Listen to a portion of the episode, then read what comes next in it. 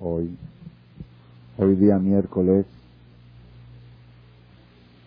¿Cuánto es? Seis. No, ok, sí. Es seis de las dos. Miércoles 6 de Elul 5760, 6 de septiembre del 00. Las siete semanas que hay entre Tisha y Rosh Hashanah son siete semanas, siete Shabbatot. En esos siete Shabbatot se llaman Sheva de Nehamatá, siete Shabbatot de consuelo. ¿Por qué se llaman siete Shabbatot de consuelo? Porque tres semanas antes de Tisha B'Av fueron tres semanas de sufrimiento. Y después de Tisha B'Av se lee en el Knis, acabando la Torah, se lee una porción. Felipe, cierra la cortina un poco, no más se quede la partecita de la entrada, por favor.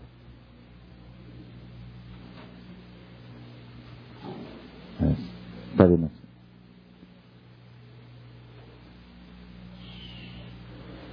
Después de Tisha B'Av se leen siete Aftarot. En el Sefer Torah, después de la Torah, se lee una, una porción del Naví, de las profecías. Siete profecías. A ver, por favor, que no toquen el timbre de arriba, por favor. Que molesta la clase, por favor siete aftarot de consuelo, siete porciones de los profetas, del profeta Isaías, donde Dios consuela al pueblo de Israel. La primera es Nahamu, Nahamu a mí, Shabbat Nahamu. La segunda es una tras otra. ¿okay? Ahorita estamos nosotros en la quinta. Esta semana se va a leer la quinta aftará de consuelo que se lee ah, desde Tisha hasta Rosh Hashanah. Quiere decir que hay, hay una especie de intención, vamos a decirlo por decirlo así, una especie de intención de parte de Dios de lograr una reconciliación con el pueblo. Dentro de todo, la destrucción de Betamidash fue una ruptura, una ruptura muy fuerte. Como dice la Gemara Hayetake Almaná, que Yerushalayim quedó como viuda, dice como viuda, no viuda, sino como viuda, como una mujer que su marido se fue por mucho tiempo, es como viuda. Entonces es una especie de ruptura en el matrimonio de Dios con el pueblo de Israel. Hashem es el hombre, el pueblo de Israel es la mujer. Y después de la destrucción, después de que ya hubo la capará que tuvo que haber, hay una intención de acercamiento. ¿Ok? Quieren reconciliarse. Las dos partes aparentemente quieren reconciliarse y volver a lograr la unión y volver a estar juntos bajo el mismo techo, bajo el mismo hogar, en el templo sagrado de Jerusalén. Ese es más o menos el panorama del pueblo de Israel desde Tisha B'Av hasta Rosh. Sin embargo, en esta buena voluntad que hay en este matrimonio, y digo a propósito en este matrimonio porque se les va a hacer un poco conocido, en esta buena voluntad que hay en este matrimonio, de las dos partes, de las dos partes por reconciliarse, hay una discusión grande entre los dos cónyuges. ¿Quiénes son los dos cónyuges? Hashem es el hombre, Israel es la mujer. El pueblo de Israel, terminando la Megilat Eja, acabando Eja, el último versículo de Eja, ¿cuál es? Dice, Hashivenu Adonai Eleja Benashuba Hadesh Yamenu que queden. Haznos regresar, Dios, hacia ti, y nosotros regresaremos. Renueva nuestros días como antes que si nosotros, la mujer le dice al hombre, tú da el primer paso, tú jálame, hashivenu, tú atráeme, tú hazme regresar. Y bueno, yo también, cuando tú me hagas regresar, pues yo, yo te voy a responder, ven a suba. Pero tú haz el primer paso. Está en tus manos la reconciliación. Así le dice el pueblo de Israel a Hashem. De ti depende la reconciliación, Dios. Tú, Hashivenu, tú regrésanos Tú haznos que tengamos un corazón limpio, un corazón puro, un corazón espiritual, un corazón bueno, y entonces nosotros con mucho gusto vamos a entrarle a la religión y a la Teshuvah y a todo. Eso es, eso es lo que dice la mujer. Y, el, Dios que dice, Hashem que le contesta en el profeta, Hashem contesta, Shubu elai ve. Ustedes retornen a mí y yo retornaré a ustedes. Entonces, otra vez. nosotros le decimos a Hashem terminando Tisha terminando de Hashivenu, Adonai Eleja, Benashuba. Todos queremos Teshuvah. Teshuvah quiere decir volver. ¿Volver a qué? A lo que era antes. Volver a la reconciliación matrimonial, a la unión en este matrimonio, a estar en el mismo hogar juntos. Pero ¿dónde está la discusión? Nosotros gritamos y clamamos, tú da el primer paso, Hashem, Ashivenu, haznos regresar y nosotros daremos de nuestra parte también. Y Hashem dice, no, es al revés la cosa. Shubu elai, shuba alejem. Ustedes den el primer paso, ustedes demuéstrenme de veras que quieren acercarse, que quieren regresar, y entonces yo les prometo de Ashuba alejem que yo regresaré a ustedes. Es una discusión que sucede en muchos matrimonios actuales también, cuando hay un pleito. Sucede un pleito en el matrimonio, ¿qué puede suceder? Se pelearon, se enojaron, se gritaron, se esto, se el otro, tres, cuatro días sin hablar. Y ahora los dos quieren arreglar estas cosas, porque no se puede así. No, podemos vivir así, hay que, hay que, hacer shalom bait. Y los dos están de acuerdo, no quieren ser un mal ejemplo para sus hijos, tampoco no quieren que esto llegue a cosas mayores, y, y no es vida, no es vida. El marido le deja el gasto por ahí, sin, sin hablar con una palabra. Ella le pone la comida, ya no se sienta en la mesa. ¿Ok? Así es como estamos con Dios. Dios nos deja el gasto en México en vez de dejarlo en Jerusalén. ¿Ok? Nos deja el gasto. Y nosotros hacemos las tefilot, toda la corrida, la apurada. Así que así, así, está, así estamos en la relación. Pero cuando llega el momento que dicen, bueno, esto no es vida, hay que hacer algo. Ya, no se puede seguir así. ¿Somos, somos matrimonio o no somos? ¿Somos o no somos? Pues los dos, dentro de ellos, deciden que ya, stop. Pasaron más de tres días, ya mucho. Hay un problema. ¿Quién tiene que dar el primer paso? ¿Quién tiene que ir con el otro y decirle, bueno, ya?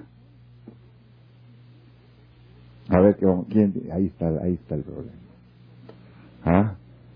La mujer siempre dice, la mujer siempre dice, pues el hombre es el hombre de la casa y él es el, el, el, capitán del barco, para esto sí. Él es el capitán del barco y el capitán del barco tiene que tomar la iniciativa siempre para salvar el barco. ¿O quién tiene que salvar el barco? ¿El capitán o el marinero? Pues el capitán. ¿Y quién es el capitán? Pues el hombre. Entonces, para esto es el hombre el capitán.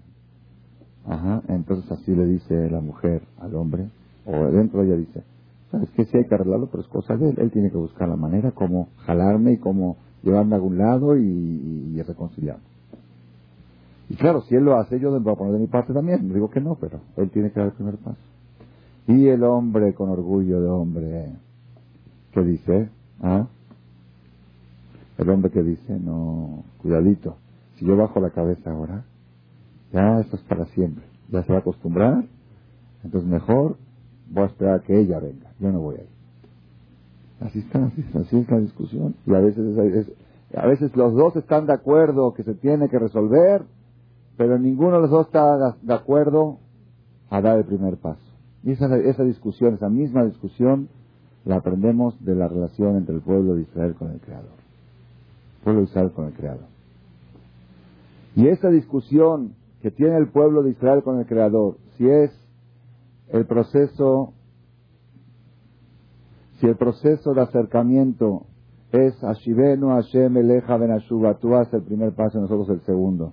O es Shubu Elai Ashuba Alejem, ustedes den el primero y yo daré el segundo. esa discusión se refleja también en el cantar de los cantares.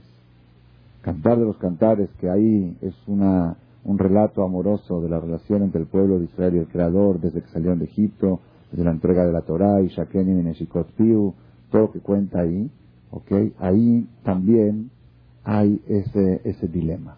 ¿Dónde está reflejado ese dilema? Ese dilema está reflejado en una frase que dice la mujer al hombre cuando empiezan a haber problemas.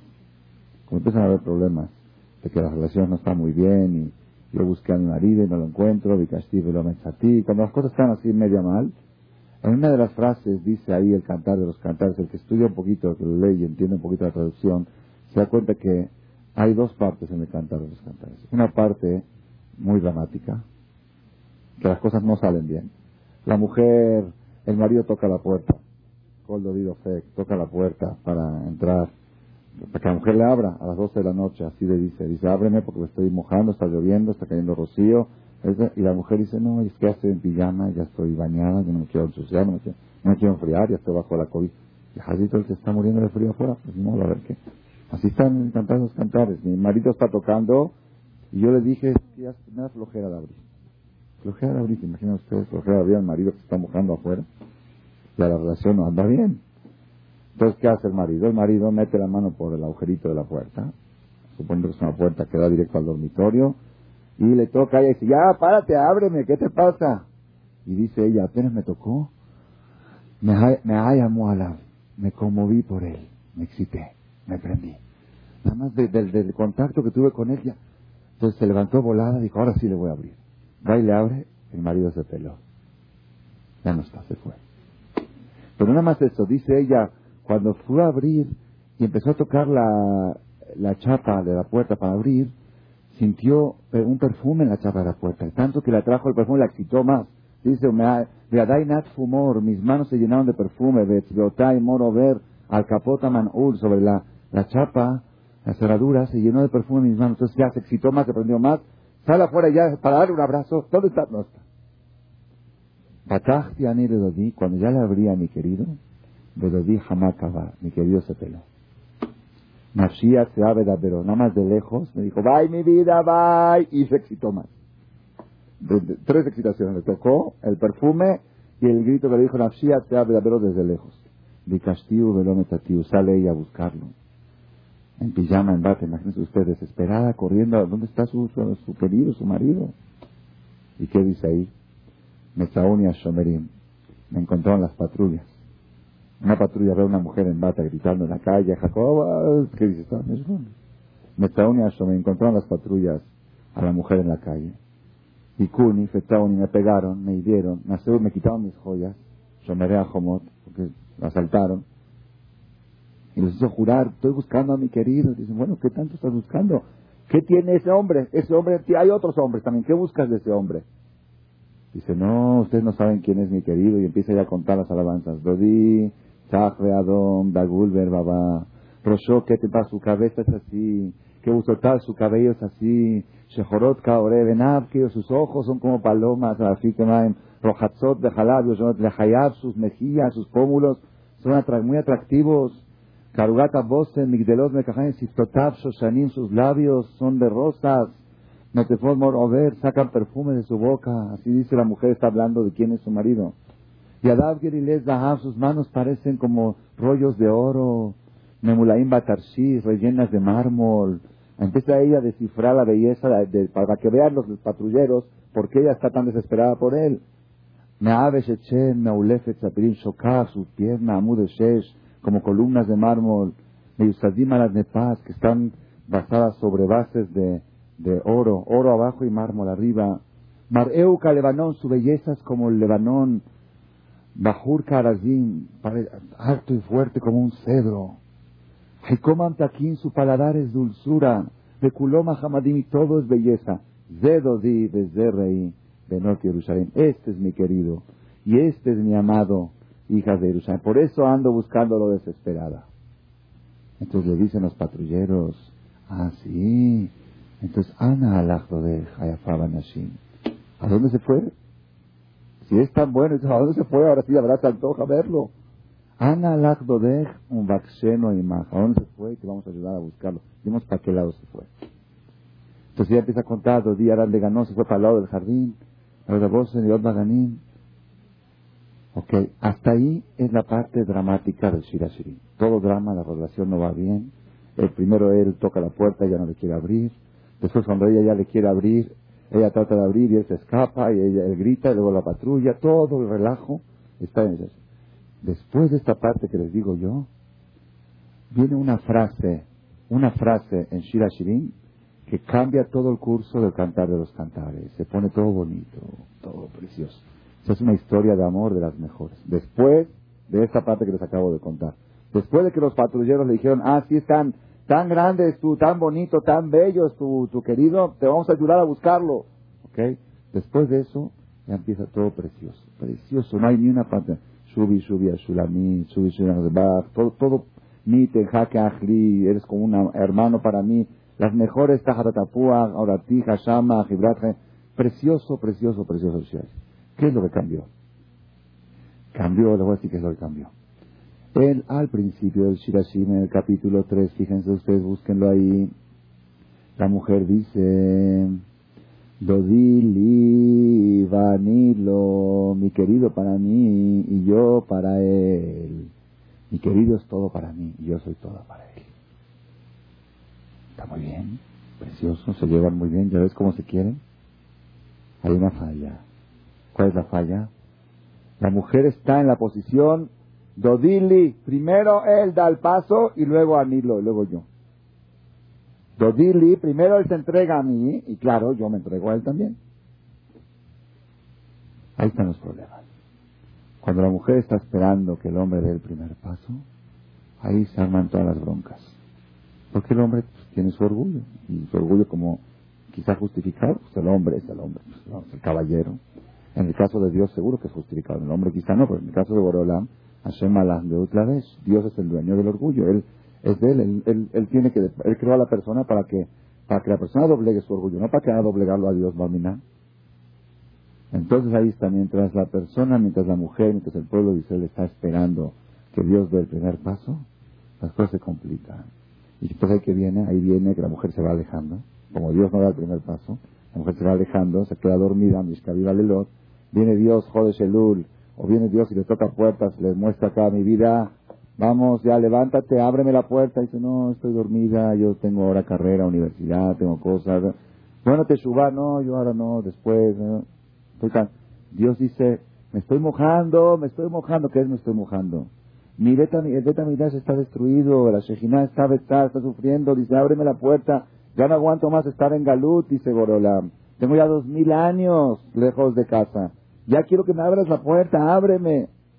Y la mujer que le dice, no, ya me bañé, ya me da flojera de abrir, ya estoy acostumbrada a México, ya tengo Cuernavaca, tengo que mis playas, tengo mi tele, tengo mis novelas, mis películas, mi caré, no, no, no, no, ahora sabes qué, déjame ver si entre 20, 30 años pienso cómo, cómo voy a enfocar mi vida religiosa, pero ahora, ahora déjame como estoy. Entonces, cuando Dios ve entonces, ¿qué hace? Toma la iniciativa, él mete la mano por la, por la mirilla, dice, mi vida, Roji, así como que ya la, conmueve, hace, una comunicación, alguna, no sé cuál puede ser la señal, quizá de alguna manera Hashem le hace un milagro a la persona, está en un peligro y lo salva, ¿ok? Y la persona siente que Dios le tocó, siente y siente, yo vi a Dios, yo vi a Dios, hay mucha gente, yo vi a Dios, y en ese momento se le antoja, se le antoja, y cuando a ella se le antoja, ahora sale a buscar a Dios, Dios se pela. Así es, todos los que salen a buscar a Dios después de que Dios tomó la iniciativa, al principio siente el perfume, en la chapa y le va gustando más y luego de lejos escucha una voz y le va gustando más y cuando ya sale a buscar no está. Y empieza a buscar, ¿dónde está Dios? ¿Dónde está Dios? Y lo encuentran las patrullas en la calle. Pues ¿quiénes son las patrullas en la calle? ¿Ah? La sociedad. La gente de la sociedad dice, te volviste loca, que estás buscando religión, ya deja esas cosas, ya deja eso. Pues está en un problema porque por un lado ella ya sintió el perfume de su querido, ya sintió el gusto, la excitación de acercarse a él.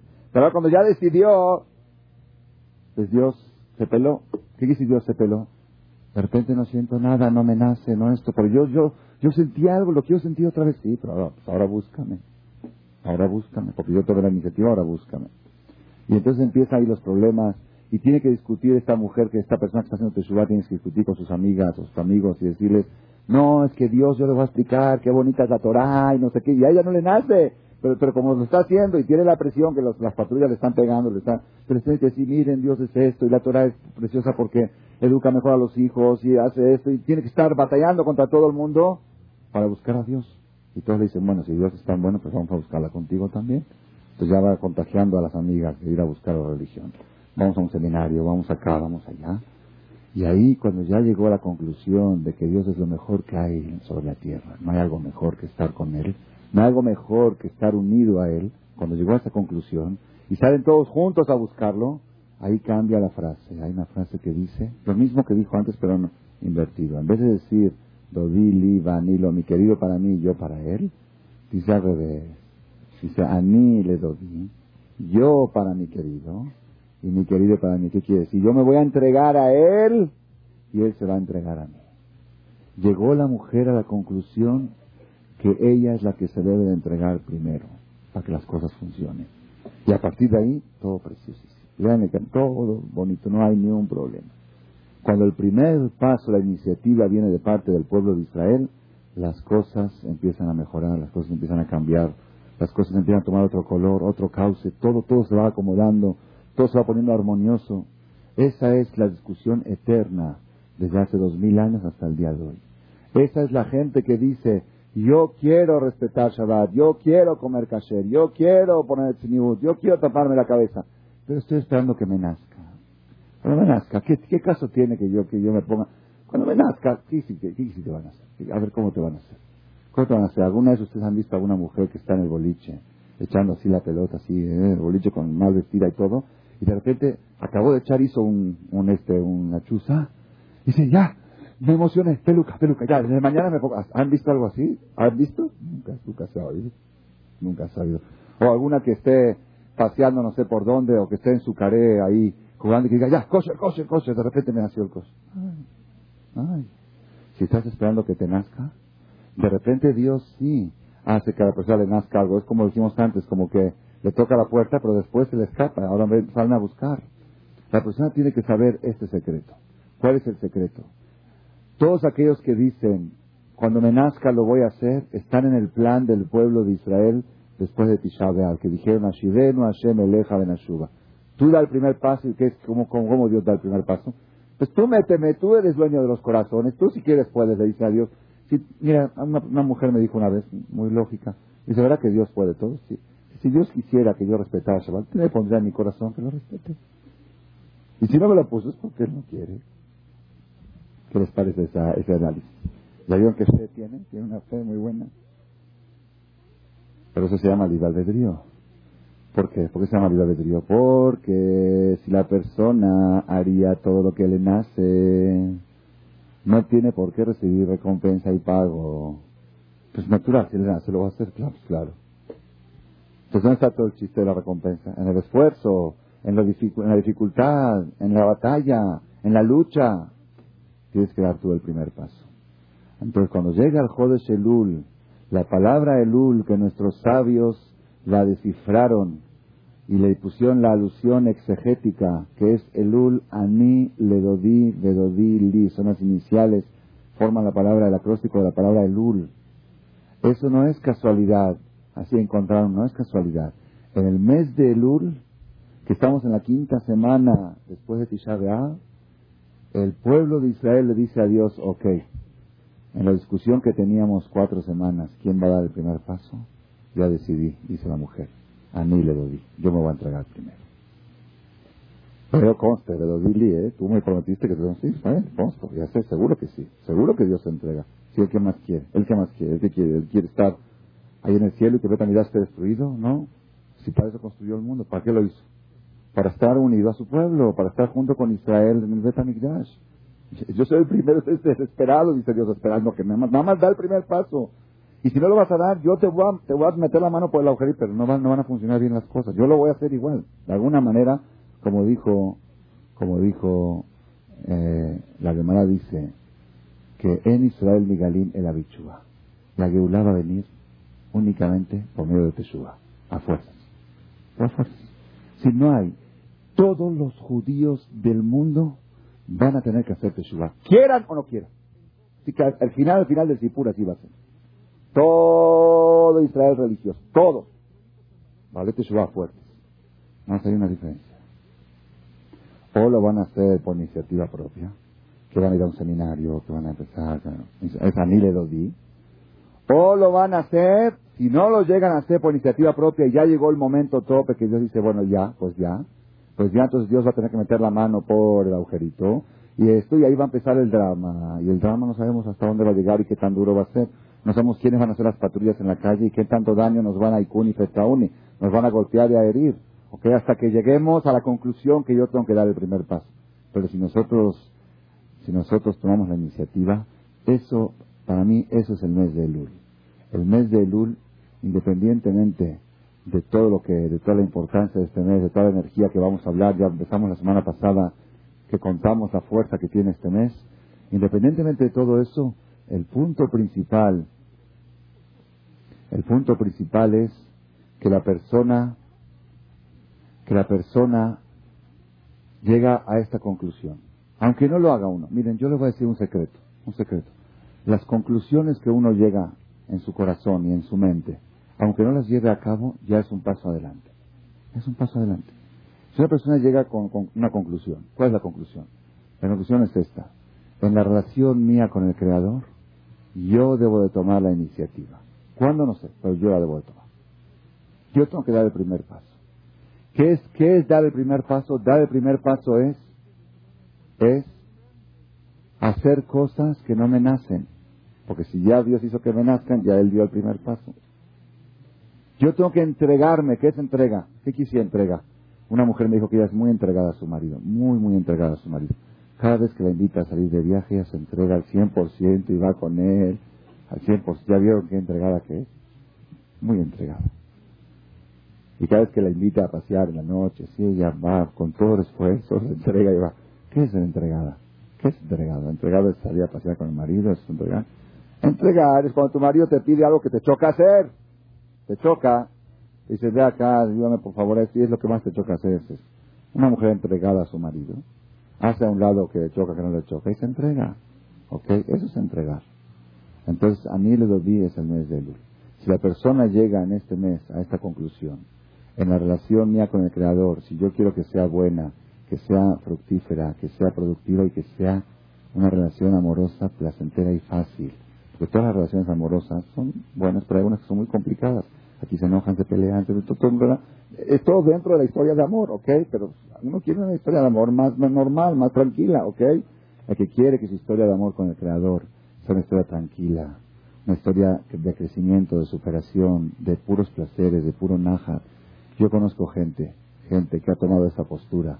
De Aní le doy, primero voy a dar yo el primer paso. Uhu, uhu, qué dodili recibieron, cuánto Dios se les entregó a ellos después que ellos dieron el primer paso. Fíjese que hay mucha gente que ha hecho Teshuvah y después de hacer Teshuvah le ha ido mal, no le ha ido bien. Y hay gente que ha hecho Teshuvah y después de Teshuvah le ha ido muy bien. ¿Okay? No se puede juzgar, hay varias explicaciones, pero una de las explicaciones que yo les doy hoy, hay otras explicaciones, pero una de las que les doy hoy, la persona, si la Teshuvah la persona la hizo por iniciativa de Dios, entonces es complicada. Complicada, sí está bien, es Teshuvah, todos modos es Teshuvah.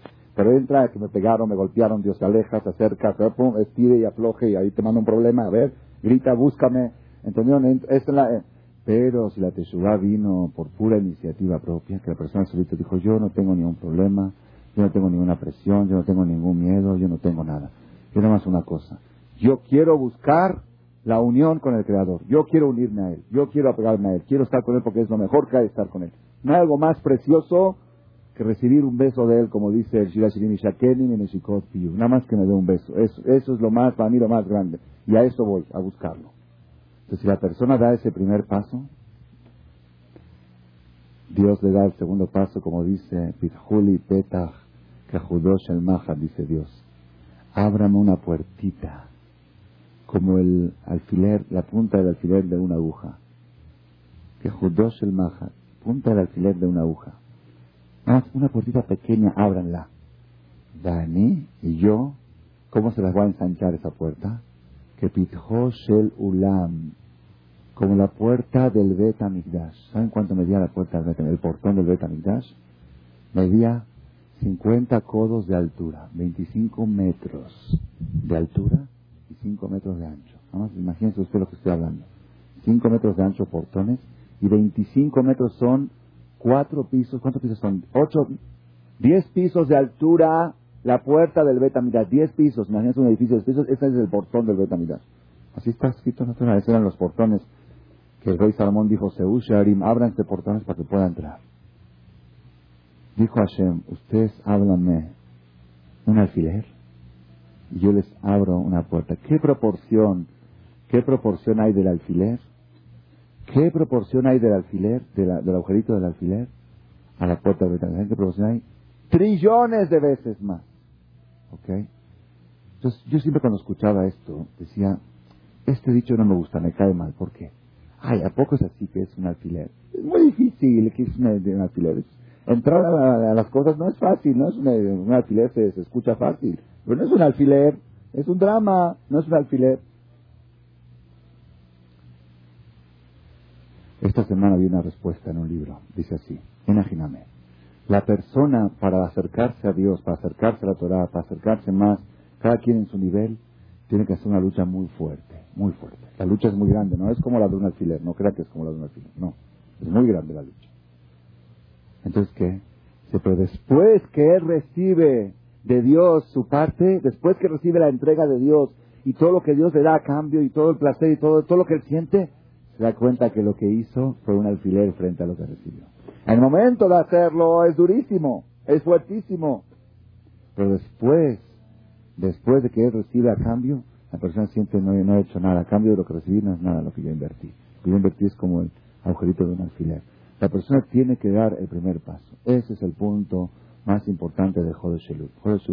Bien, hay una Gemara que dice, una Gemara muy rara. La Gemara dice en Masejet, en Masejet Abodazara, dice así, que cuando llegue el Mashiach, Hashem va a tomar al Yetzerara y lo va, va, a reunir a todo el mundo y va a tomar al Yetzerara en presencia de todo el mundo y lo va a degollar.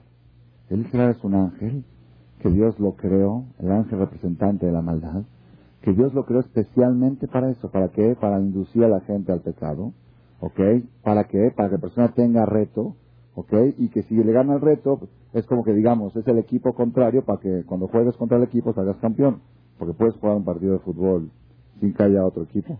Es como aquel dijo, aquel niño le dijo al instructor que están haciendo a jugar fútbol, el instructor se puso en la portería y el niño tenía que hacer el gol. Entonces le dijo, no, tú tienes que hacer el gol aquí en la portería. Patio, la, paró el, portero. Otra vez pateó, la paró. Le dijo el niño, ¿sabe qué, eh, instructor? Si todo el chiste es meter la pelota, al, el balón a la red, hágase a un lado, yo la meto. ¿Para qué, para qué me vuelve loco? ¿Para qué me, me, ¿Qué quiere usted? ¿Que yo la meta ahí? Pues hágase un lado y la meto. Es como mucha gente que le dice a Dios, ¿qué quiere Dios? ¿Que yo, que yo haga sea religiosa? Quítame el y yo me hago religiosa. ¿Ah? ¿Cuál es la respuesta? Si me hago a un lado, el gol no es gol. El gol es gol cuando hay portero. Ah, si quieres burlar al portero, búrlalo. A ver, intenta. Pero si no hay portero en la portería, ¿no es gol? ¿Se llama gol? No está registrado. Gol es cuando hay portero y le haces el gol. ¿Verdad o no? ¿Es así? En todo, en todas las cosas. Si hay, juega, juega ajedrez solita, tú juegas y tú mueves del otro lado y gana, yo me, yo me gané. ¿Contra quién? Tiene que haber un rival, tiene que haber alguien en contra para que tú le ganes. Entonces Hashem creó un portero que se llama Yetzerara un portero que él todo el tiempo te está estorbando para que no le hagas el gol. Y tú, y tu meta es hacerle el gol, esa es tu meta. Después que venga el Mashiach, vas a hacer muchos goles. Después que cuando llegue el Mashiach, todos van a aprender delitas de Shabbat, Chomer Shabbat, que no tiene sentido. El yo ya no hacer tomar en en Jefes. El chiste no es meter la pelota a la, a la red, el chiste no es la misma, el chiste es la dificultad. El chiste es vencer la dificultad. Hashem va a traer a el, el ángel de la madrugada, cuando era Mashiach, lo va a agarrar y lo va a degollar. Lo va a degollar. En presencia de todo el mundo. Dice la Gemara algo muy raro, dice así. Tzadikim nizmelahem kehar eh, gaboa. Los tzadikim ven al Yetzirah como un monte muy alto, un monte altísimo. Y los reshaim Ven al Yetzirará que Sara, como un hilo de un cabello. ¿Saben qué decir hilo de un cabello? El cabello a veces cuando lo sacan se puede dividir en dos. El hilo de un cabello, la mitad de un cabello. Vieron que a veces hay cabello que tienen dos salidas, se abre, es la, mitad de un cabello. Dice la Gemara, halalu bohim, halalu bohim. Estos lloran y estos lloran. Los adikim lloran y los reshaim lloran los tzadikim lloran y dicen, nosotros estábamos peleando contra esta mole, nosotros podíamos contra este, este se le entrará tan fuerte, contra este estábamos luchando, no pueden creerlo, no pueden creerlo, este es nuestro enemigo de toda la vida, si sabía ni le entraba, como un decir, ¿no? Ah, ni contra este peleé, este Goliat. Y los reshaín que lo ven como un pelito, también lloran, ¿por qué lloran? Si contra esto no pude, contra esta, esta cosa tan pequeña. esto me venció. Qué, qué, qué, qué absurdo, qué irónico, qué ridículo, que un pelito no pude yo vencer un pelito. Los dos lloran. Los sadiquim lloran, ¿cómo pude yo vencer a este? Y Rosh ¿cómo no pude yo vencer a este? Y la pregunta que hay, pregunta mi maestro la viuda de Slita, una pregunta muy fuerte. Dice, y tengo una pregunta, ¿y cuál es el tamaño real? Le esperará. ¿Montaña o pelito? ¿Cómo es esto? Dice, eh, los tadiquí lo ven alto. Los bueno, pues, no tiene una medida, no tiene una dimensión. ¿Qué es lo que sucede? Acá dice la señora cada quien como lo ve, pero mi maestro dijo algo precioso, precioso, precioso. Escuchen qué, qué bonita respuesta viuda de Shlita. Una de las cosas más bonitas que escuché de él. Dice así, el Etrará es un pelito.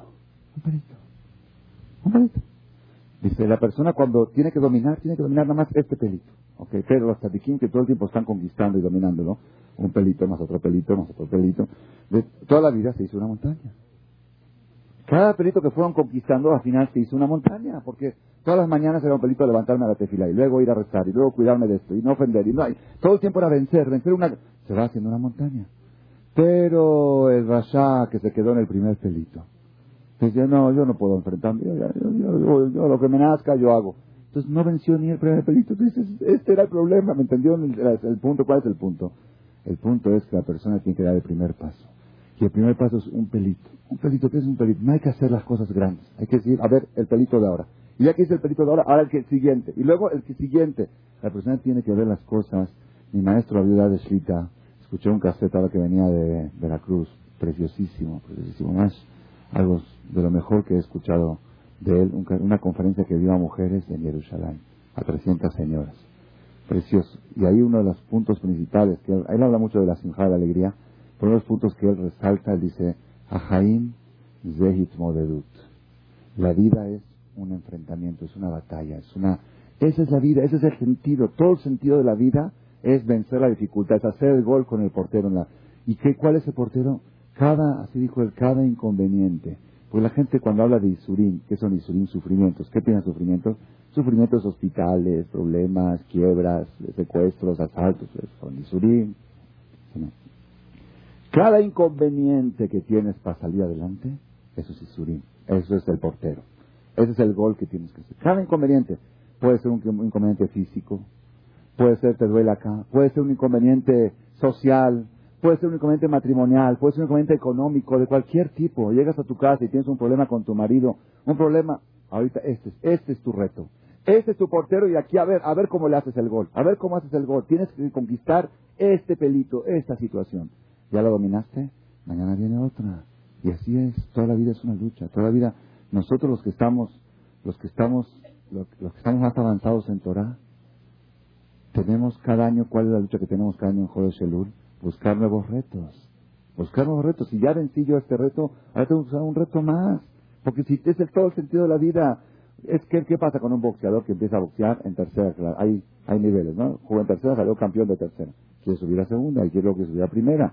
Luego campeón nacional, luego que es campeón internacional, campeón mundial. Después mundial quiere ser de peso pesado, y luego de peso liviano, y luego, es los retos, la superación no tiene límites. La, persona tiene, ya hice campeón en esto, ahora campeón en lo otro, ahora campeón en, campeón en Sniut, campeón en Peluca, campeón en la Sonara, campeón es la mejor, la mejor mujer de México de la Sonara, que no habla, no de que sí habla. Ok, porque algunos creen campeones sí habla. Sí hablar, una vez vi en un libro que dice, Dafka, esto lo vi en un libro de Goy, no de Yehudim. Dice, criticar es una tontería. Y la prueba es que todos los tontos lo hacen. Sí, es net. Para criticar no, no, no, no, es ni un campeón, criticar todo el mundo sabe. Es lo más fácil. La prueba es que, que todos los tontos lo hacen. ¿Quién es el inteligente? El inteligente es el que sabe callar. El que sabe decir, no critiques, no sabes. Si estarías en la situación de él, quizá harías peor que él. No sabes en qué circunstancias está. Entonces, ¿y aparte, y aparte lo que tienes que meter en la vida de otro? ¿Qué te incumbe? ¿Por qué lo hizo y si lo hizo? no? Hay gente que todo el tiempo se la pasa, todo el tiempo. Todo el tiempo. La Gemara dice, hay una mitzvah, hay una mitzvah de Etkoladam de Tienes que juzgar a cada persona para bien. ¿Qué dice juzgarlo para bien? Si tú eres una persona que está haciendo algo que aparenta ser malo, decir, no, seguro no se dio cuenta, seguro. Juzgar siempre para bien. La llamada cuenta historias de esto. Cuenta de un empleado que trabajó tres años sin cobrar sueldo. Le dijo al patrón, guárdeme el sueldo porque necesito casar a mi hija. O un hombre muy pobre, no quiero, no quiero gastármelo, guárdenme Después de tres años ya terminó, dejó su familia, dejó todo para ir a trabajar. Quiso regresar con su capital para casar a su hija, para regresar a su casa, a su esposa, los extrañaba a sus hijos. Va con el patrón le dice, por favor, mi dinero. Le dice, no tengo. Dice, bueno, dame joyas, dame un reloj, o relojes, no tengo. Bueno, dame muebles, no tengo. Dame esto, dame, no sé qué, le empieza a decir, fruta, no tengo. Dame producto del campo, no tengo. Dame vacas, no tengo. Y eso es que es mentira, si él ha manejado todos los negocios. Se que tiene de todo. No tengo, no tengo, no tengo. Dijo, bueno, a la madre y se fue. se fue. Después de dos semanas llega, llega el, el dueño, el, empleador, lo fue a buscar a su país, a donde él vivía, a su ciudad, y trae todo su sueldo. trae... Entonces le dijo, te voy a hacer una pregunta. Cuando te dije que no tenía, que no tenía relojes, ¿qué pensaste? Dije, pensé que todas tus joyas necesitabas un préstamo para una inversión y empeñaste tus joyas. Puede ser que no empeñó todas sus joyas como garantía del préstamo, por eso no las tenías disponibles. Y cuando te dije que no tenía esto, ¿qué pensaste? Dije, pensé quizá esto. Cuando te dije que no tenía esto. y cuando te dije que no tenía propiedades, ¿qué pensaste? Ya, como que no tiene nada, ¿qué pensaste? Si sabes que es mentira. Dije, no sé, quizá esta persona de repente en algún momento dijo, dono todo lo que tengo a Dios. Y en una palabra, en un instante, ya no tiene nada. Así es la ley. Una persona que dice, dono todo lo que tengo a Dios, en un instante ya no tiene nada. Todas sus sillas, sus muebles, su ropa, todo es de Dios. Entonces dije, quizá por algún motivo decidiste donar todo y por eso de veras ya no tienes. Por eso ya no te juzgué para nada. Y me fui y dije, ni modo. Si, el patrón no tiene para pagar, está exento. Si tienes, muy grave atrasar el sueldo, pero si no tiene, no tiene, de veras no tiene, no tiene nada. Aquí no vas a cobrar si no tiene. Le contestó el patrón, le dice, juro que así sucedió. Si tenía yo problemas con mi hijo, que mi hijo no quería estudiar Torah, mi hijo estaba por descargarse del camino, estaba, no sabía un problema con su hijo, y él dijo, si tú no haces esto, si tú te vas con la goy, no sé, un problema tenía con su hijo, juro que dono todo para Dios y no heredas nada para quitarle toda la herencia a su hijo. Lo amenazó. Pues en ese momento, como el hijo estaba descarriado, todo lo que él tenía pertenecía a Dios y no podía pagarlo. ¿Verdad que mi hijo ya hizo teshuva y ya entró a estudiar Torah y ya esto lo otro? Entonces todas las cosas no están donadas, son mías y vengo a pagarte todo lo que te debo y aparte te traigo estos regalos para haberme juzgado para bien. Y tú que me has juzgado para bien, que Dios siempre te juzgue a ti también para bien. ¿Por qué nosotros, cuando nosotros cometemos faltas, cuando cometemos faltas, es increíble, más así somos. Siempre decimos, bueno, no entiendes que no me di cuenta, ¿qué crees? ¿Que lo hice a propósito? Pues, pues cuídate, sí, esto es que me estás insinuando que lo hice con maldad, ¿verdad? Siempre queremos que nos miren bien, que nos miren, yo soy buena, nada más que de vez en cuando, cada dos minutos me equivoco, pero yo soy buena. Ok, nada más son errores, errores que uno hace, pero yo normalmente soy buena. Y así queremos que Dios nos vea también. Todos queremos que Hashem, así le pedimos. Júzganos para bien, fíjate, ponte en nuestro lugar. ¿Por qué Hashem se tiene que poner en nuestro lugar? Para entendernos. Y nosotros, y nosotros, cuando juzgamos a los demás, cuando juzgamos a los demás, no los entendemos. No lo entiendo, no lo entiendo, no lo entiendo. Siempre estamos no nada más eso. No, nada más de cuando vemos a alguien que hace algo, safek malo, ya lo juzgamos para mal. Sino que yo conozco gente que están tan acostumbrados a criticar. Cuando ven a alguien que hace algo bueno, pues seguro lo hizo para, seguro lo hizo para que le pongan una placa. Seguro a este le gusta nada más la, ponerse el cuello. Pero Roja, está haciendo una misma. Si estaría haciendo un pecado, tienes que pensar bien de él. Si está haciendo una misma, no es con más razón. Pero esa es la naturaleza. Entonces, la persona tiene que hacer, otra vez volvemos al tema Itmodedut. La vida es una lucha. La vida es una, ¿Cuál es el enfrentamiento? ¿Cuál es la lucha? El primer paso. A mí le doy. Decidir que yo voy a hacer las cosas sin que me nazcan. Mejor dicho, antes que me nazcan, porque al final me van a nacer. Pero antes yo voy a dar el paso. No voy a esperar a que me nazca. Espero que me nazca, me complico la vida con el tema de que me tocan la chapa y me escapo y lo busco y se aleja, tira y afloja y problemas. Yo para que las cosas, para que la historia amorosa con el Creador funcione de manera ligera y tranquila y placentera, yo voy a buscarlo primero. Yo voy a hacer las cosas, a ver, ¿qué es todo lo que me nace? Bueno, a mí me nace hoy el Shabbat, sí, me nace el caché, la luz, pero la verdad no me nace, un ejemplo, ponerme falda, no me nace. Ese es un punto que no me nace. No, no puedo, no puedo, no puedo. Ok, ahí voy a empezar. Ese va a ser mi primer paso. Buscar, cada, quien en su nivel, el que ya Baruch Hashem está superado eso, tienes que buscar más, esto, luego el otro, luego la televisión, cada, no sé, cada uno en su, en su nivel donde se encuentra, ¿qué es lo que, lo que te cuesta? ¿Dónde está lo que es lo que lo, hace, lo que sería muy difícil para ti hacerlo? ¿Qué es? Esto, por ahí voy a empezar. ¿Por qué? Porque eso quiere decir entrega. Entrega quiere decir hacer cosas difíciles.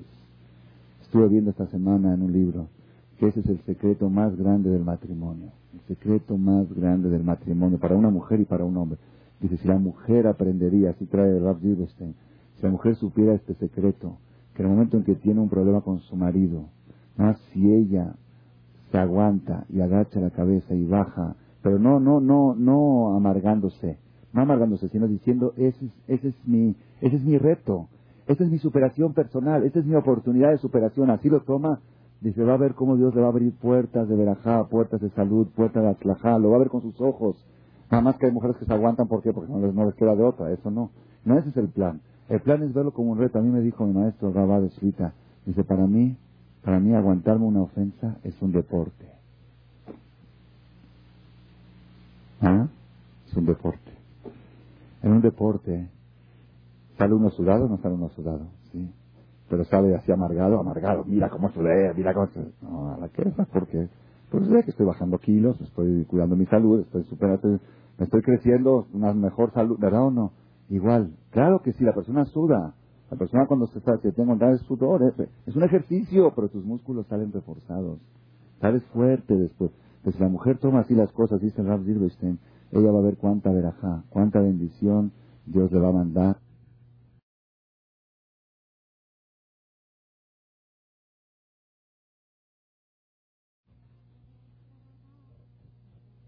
Esto, esta es mi superación personal, esta es mi oportunidad de superación, así lo toma, dice, va a ver cómo Dios le va a abrir puertas de verajá, puertas de salud, puertas de atlajá, lo va a ver con sus ojos. Nada más que hay mujeres que se aguantan, ¿por qué? Porque no les, no les queda de otra, eso no. No ese es el plan. El plan es verlo como un reto. A mí me dijo mi maestro Rabá de dice, para mí, para mí aguantarme una ofensa es un deporte. ¿Ah? Es un deporte. En un deporte, ¿Sale uno sudado o no sale uno sudado? Sí. Pero sale así amargado, amargado. Mira cómo sudé, mira cómo se... No, a la que ¿por qué? Pues sé que estoy bajando kilos, estoy cuidando mi salud, estoy superando, estoy creciendo, una mejor salud, ¿verdad o no? Igual. Claro que sí, la persona suda.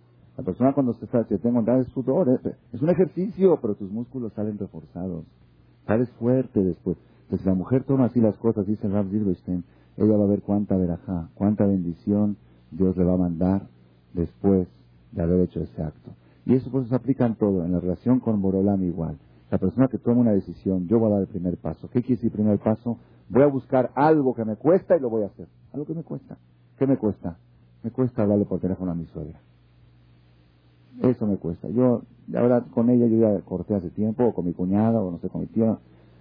Yo estoy dispuesto a todo. La verdad, yo sí ayudo a todo el mundo. Pero yo soy muy bueno, pero pero con esta persona no puedo, no puedo, esta persona no puedo tener relación con ella. Hagan una lista y busquen quién es. Busquen, cada, no hace falta hacer lista, seguro está al momento, ¿verdad? Esta persona que dices con esta no, con esta no, di esta noche o mañana, le voy a marcar por teléfono. Yo voy a dar el primer paso. Va a ser ese acto difícil. Prueben ustedes, prueben, yo digo Tamuru Kitobashem. Prueben ustedes y van a ver cuántas puertas del cielo se abren después de que la persona descubre este secreto de hacer cosas difíciles, de hacer cosas que le cuestan a uno. Pero no hacerlo amargado, no hacerlo presionado, no hacerlo torturado, hacerlo como un deporte, hacerlo como aquel que carga pesas, que es difícil cargar la pesa y siente, ah, ok, pero no está torturado, está ejercitando sus músculos. Así háganlo y van a ver con cuánta energía salen después de estos ejercicios, cuánta fuerza, cuánta bendición de Borolam estos es Elul. La perashá de esta semana, perashá Kitetse, es la perashá que más mitzvot de la Torah tiene, 72 mitzvot. Y el 90% de las mitzvot son de carácter humano. Son de asuntos de Gesed, de Shiluah Hakem, de esto, del otro, de ayudar al compañero. Si encuentras un objeto perdido, devuélveselo. Si ves a tu hermano caído en el camino, levántalo. Eh, si tiene una llanta ponchada, párate y ayúdalo. Toda la perashá vale la pena, de mucho esfuerzo invertimos en el en los libritos de esta perashá, todavía no han llegado de la imprenta, mañana van a llegar, vale la pena estudiársela toda, vale la pena, como, para, para buscar la superación, con ver cómo la Torah tiene claridad en todos los aspectos, que Hashem Baraj nos va a ayudar, que por haber dado el primer paso de Anile Dodi, entonces Dodili, amén, que Hashem nos deja Timato a todos, amén.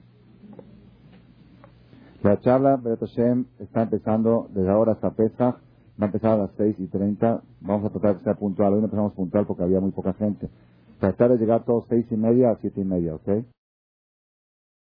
Gracias por su atención a este shiur del Malech. Les recordamos que pueden visitar la nueva página de shemtov.org en el internet www.shemtov.org. Actualmente la página cuenta con varias secciones. Noticias sobre las actividades de Shem Tov a nivel mundial, escuchar o bajar las últimas conferencias del Rav Malech, escuchar o bajar la alhaja del día, imprimir o estudiar desde su computadora la perashá de las semanas, estudio diario de Gemara, Yomi en español, sincronizar su iPod con podcast, un manual para crear su propio CD de las conferencias que existen en la red, adquirir libros con entregas internacionales con la metodología del Rav Malech de español, fonética y hebreo simultáneamente, así como ubicar las ciudades en donde se reparten CDs a nivel mundial. Es que la misbot y muchas gracias.